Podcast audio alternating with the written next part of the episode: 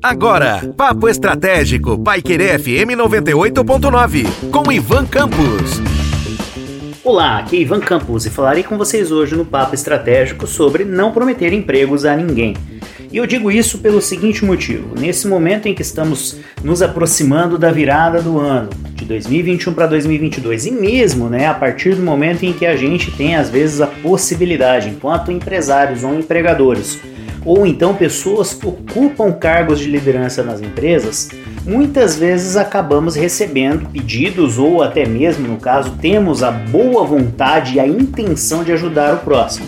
E aí, nesse contexto, pessoas que estão de repente trabalhando na posição de temporários nas empresas, ou amigos, ou pessoas que estão passando por alguma dificuldade, acabam chegando ao nosso conhecimento e muitas vezes por serem pessoas competentes ou por terem um bom desempenho nas funções que estão executando enquanto colaboradores temporários, acabam então recebendo aquela famosa promessa de fim de ano. E essa é uma promessa que, além de causar um grande problema, porque você está então lidando com a vida de outra pessoa, geram também problemas do ponto de vista é, funcional,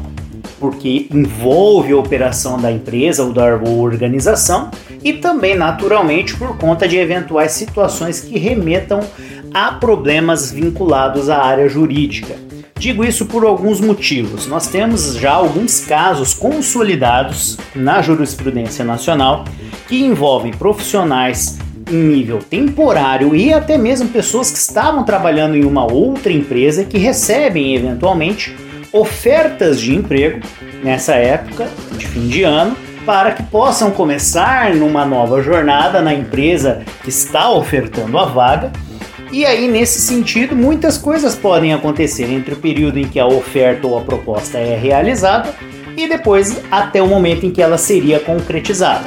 E dentre as variáveis incontroláveis que nós temos no mercado, inclusive temos aquela que é a, a mais imponderável, ou seja, a vaga não se concretiza. E isso acontece ou porque a empresa passa por alguma dificuldade, ou porque aquela vaga projetada ela de fato não sai do papel, ou até mesmo porque no campo das situações imponderáveis, às vezes acontece de que alguém que tem mais poder naquela organização, o dono da empresa, ou até mesmo alguém que está numa posição de liderança acima daquela que prometeu a vaga a um terceiro, vem então e coloca alguém por indicação naquele lugar. Isso gera eventualmente uma situação que pode remeter a um passivo judicial pelo fato de, de se eventualmente alguém recebe a proposta de emprego, tem ali as bases salariais eventualmente definidas e até mesmo no caso deixa uma vaga em outra empresa ou uma outra posição em que está alocado, por exemplo, quando recebe a proposta, tende então a de repente ter um prejuízo. Por quê? Porque pode sair então dessa posição que está ocupando com a proposta, ou como diriam antigamente, a palavra de que a vaga então seria, no caso, concretizada. Isso gera e já gerou dentro do nosso mercado e em âmbito nacional problemas do ponto de vista judicial e inclusive indenizações, principalmente quando envolve então a troca de uma empresa por outra de uma vaga que já estava consolidada em uma determinada posição numa outra empresa, para eventualmente, no caso, aquela proposta que não se concretiza na nova empresa. Então é muito importante que exista certo cuidado quando você ou promete um emprego para alguém ou eventualmente venha assediar alguém que está já colocado no mercado.